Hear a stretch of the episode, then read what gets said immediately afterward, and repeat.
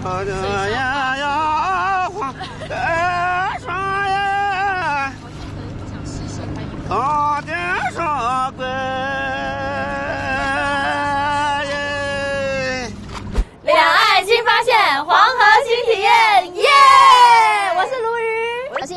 我是小婷，很开心今天能来做羊皮筏子。那听说它是一个非物质文化遗产哦。这也是我距离黄河最近的一次。那我们邀请到了一位马师傅，刚刚真的在安抚我们的情绪。那我们欢迎他吧。这羊皮筏子呢，古代的时候是用来干嘛的啊？两岸的人交流，就有灾祸的，两岸是指这根对吗对对，哦对岸两岸的人嗯，哎，那你刚刚唱的那个是什么意思？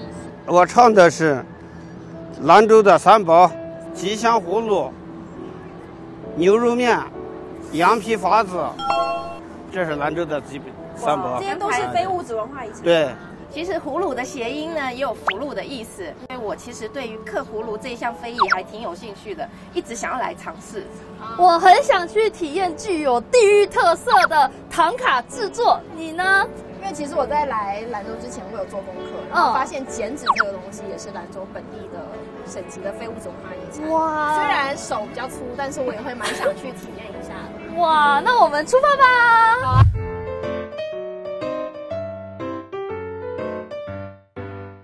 老师你好，你好，我是来自台湾的黄小婷。哇，从那么远的地方来到了我们大西北，是我这一次是专程要来学习我们的非遗的黄河文化。好呀。嗯，说到我们甘肃的文化，确实是黄河文化是很有代表性的，是，尤其就是我看到这个客户，每一个都好精致，好美哦。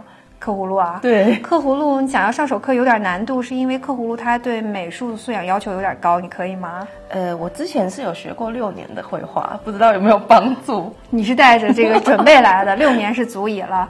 那我们一会儿就尝试刻一下吧，给你选一种咱们兰州独有的、有兰州标签的这样一个鸡蛋葫芦上手去刻一下。哇，在这么小的一个葫芦上刻。对，这样你才能真正的感受到这一门手艺的魅力。好的，那我们先来试试看吧。好的。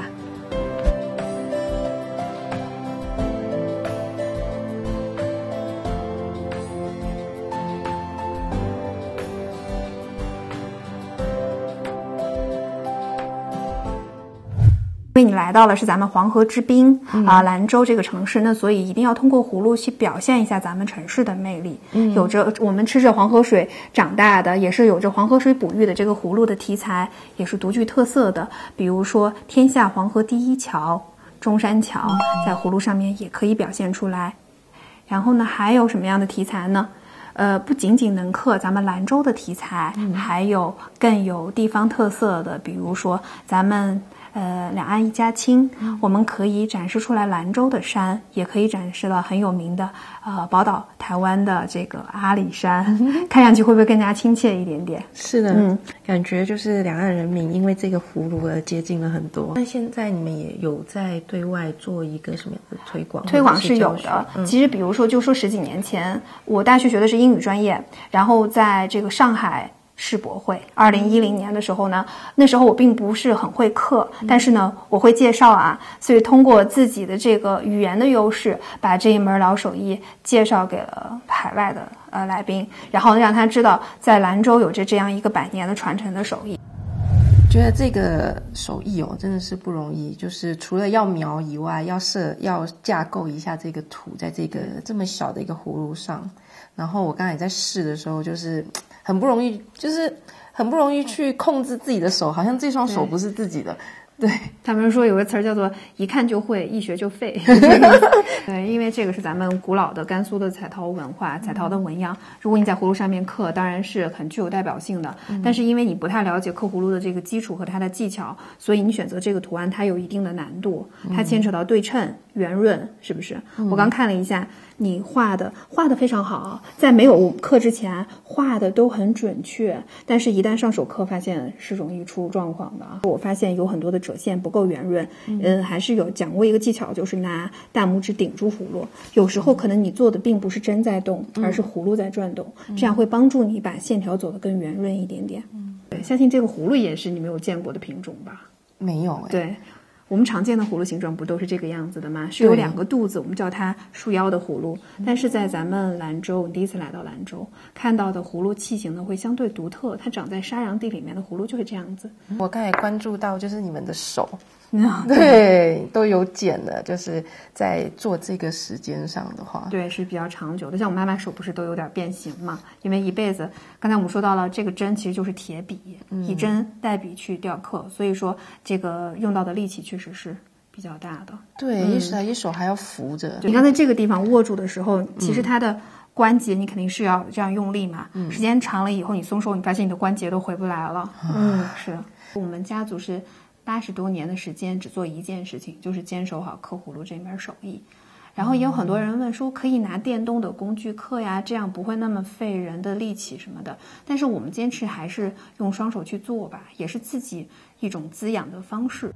哎呦，我觉得刻这个真的好难哦，好遗憾，但是我时间真的不够，必须要走了，老师。就你选了一个题材相对比较难的，我把我们这个刻葫芦参考的这个图谱，然后还有这个刻针和油画棒都留给你。哇然后，因为我觉得你来一趟不容易，那么远，所以说还是完成吧。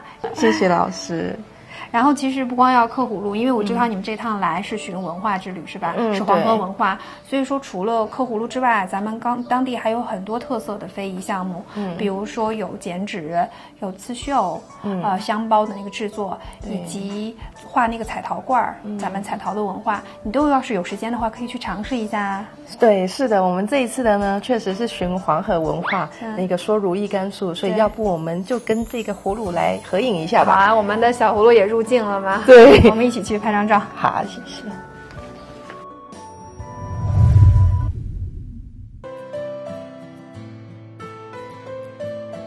老师您好，啊你好你好台湾的妍妍，然后非常高兴这次能来到您的工作室，然后了解一下那个对剪纸的相关文化。因为我在来之前有查过兰州到底有什么非遗文化特色，哎然后就查到了剪纸，然后我自己本身对剪纸这样非常感兴趣，所以特别来跟您请教。哎呀，嗯太客气了。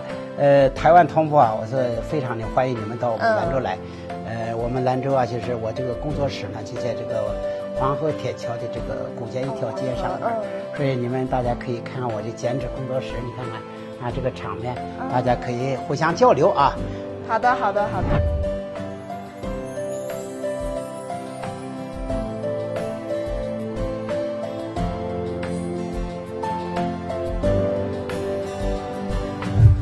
老师，我刚刚看到这幅画的时候，哎就是感觉非常的惊喜。原来，哎因为我们现在人在兰州嘛，对然后这幅画呢，感觉画的又跟兰州有点关系，所以特别想来跟您请教一下，你当时为什么会创作这幅作品？咱们兰州呢，已经在画画里面或者其他的浮雕上面都有，嗯，但是用剪纸的形式表现兰州古巴景，我把它这个进行创作的，嗯，呃，大概用了半年时间。呃，他这个创作里面啊，就是半年时间，就是基本上啊就是我这个什么也别干，就是全力以赴的把这个八幅图呢，我把它一口气把它做出来。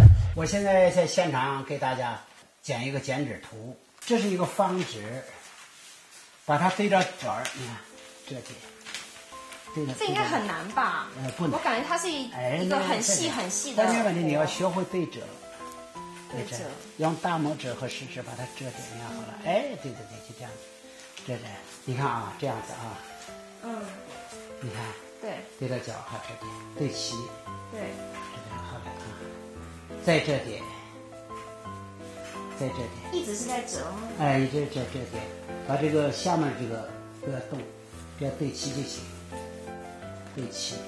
这个呢，就是说是会折叠，嗯。这个图案呢，就是说，呃，不要就过分的去设计什么东西，你就随心所欲的剪。真的吗哎我发挥了哎，是你随便剪，随便，哎，对，你要会拿剪刀，啊，慢慢的，慢慢慢慢剪，哎，对，一般也是用里面去剪吧，哎，对对对，哎，好。这还挺费手劲的。哎，对，哎，这厚了，然后，然后再出，呃，再再在这个地方再剪一下，这边是不是？哎哎，对，哎，再剪，剪了以后剪到这个接头的地方，把它剪出来就行。开盲盒的时哎哎，间到了。你打开，打开以后，我们升起的地方，然后你把它放到这个上面，放到上面，大概压平，好来来过来，对啊，对，你看看，啊。哦，这色彩挺好看。的，就是非常的好看，很美。是的，我们用这种方法，我们剪上一千个，一千个都不一样。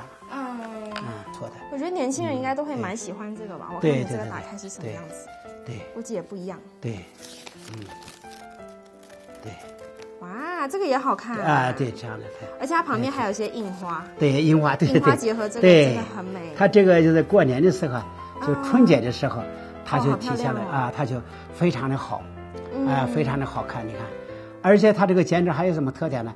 它在几分钟或者几秒钟就能出现一个图案，嗯这是我们剪纸的一个最大的镂空特色。嗯，挺好的。嗯，挺好这样子。那跟您聊下来，真的也学习到特别多。然后我本身就是很喜欢剪纸，很喜欢推广我们的那个非遗传承文呃，化。那太好了，太好了。对，所以我这次回去呢，也会把对这项非遗传承传承文化推给更多的台湾年轻人。谢谢谢谢谢谢老师。对对，好了好了。老师，我刚刚在看您这些作品的时候，又发现了这一幅海峡两岸一家亲的剪纸画，是特别为了这次定做的吗？嗯，对，这是这样的，那为有什么含义吗？海峡两岸一家亲。嗯那么我采用的就是用对称的形式把它折叠出来，但是呢，它这个用剪纸的形式把它表露出来，就这样子整幅画。大概创作了多长时间啊？呃，一一天多时间。一天。海峡两岸人民和睦相处，在同一条海里捕鱼，来往友好，两岸同心，炎黄子孙龙川人，两岸一家亲。设计的寓意非常好。那我们一起合个照吧。好嘞。嗯，唐卡是藏族人的生活的一大部分。这幅唐卡在我们呃藏区呃流传比较最广的一幅唐卡。手的拿的鼓哈，对，他是从我现在只要能打到鼓就不错了。这样